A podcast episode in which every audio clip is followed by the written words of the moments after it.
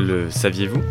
Réputée comme étant la vanille du luxe, appréciée des tables des grands restaurants, la vanille de Taha, plus communément désignée de manière approximative comme la vanille de Tahiti, est reconnue à l'international pour sa qualité, son odeur et son arôme fruité dépassant de loin celui de la vanille bourbon. Ce qui paraît d'ailleurs étrange quand on sait que l'espèce d'orchidée dont est issue la vanille de Taha, Vanilla tahitensis, est née d'un croisement entre deux autres espèces d'orchidées dont Vanilla planifolia, l'espèce produisant la vanille bourbon.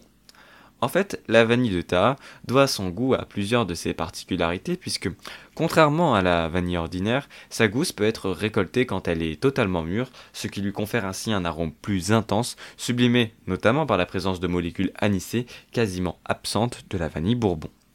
Mais malgré toutes ces caractéristiques intéressantes, la production de la vanille de Taha reste pourtant dérisoire moins de 1% de la production mondiale et surtout est en baisse depuis les années 2012, passant de 40 tonnes en 2013 à moins de 10 tonnes en 2020.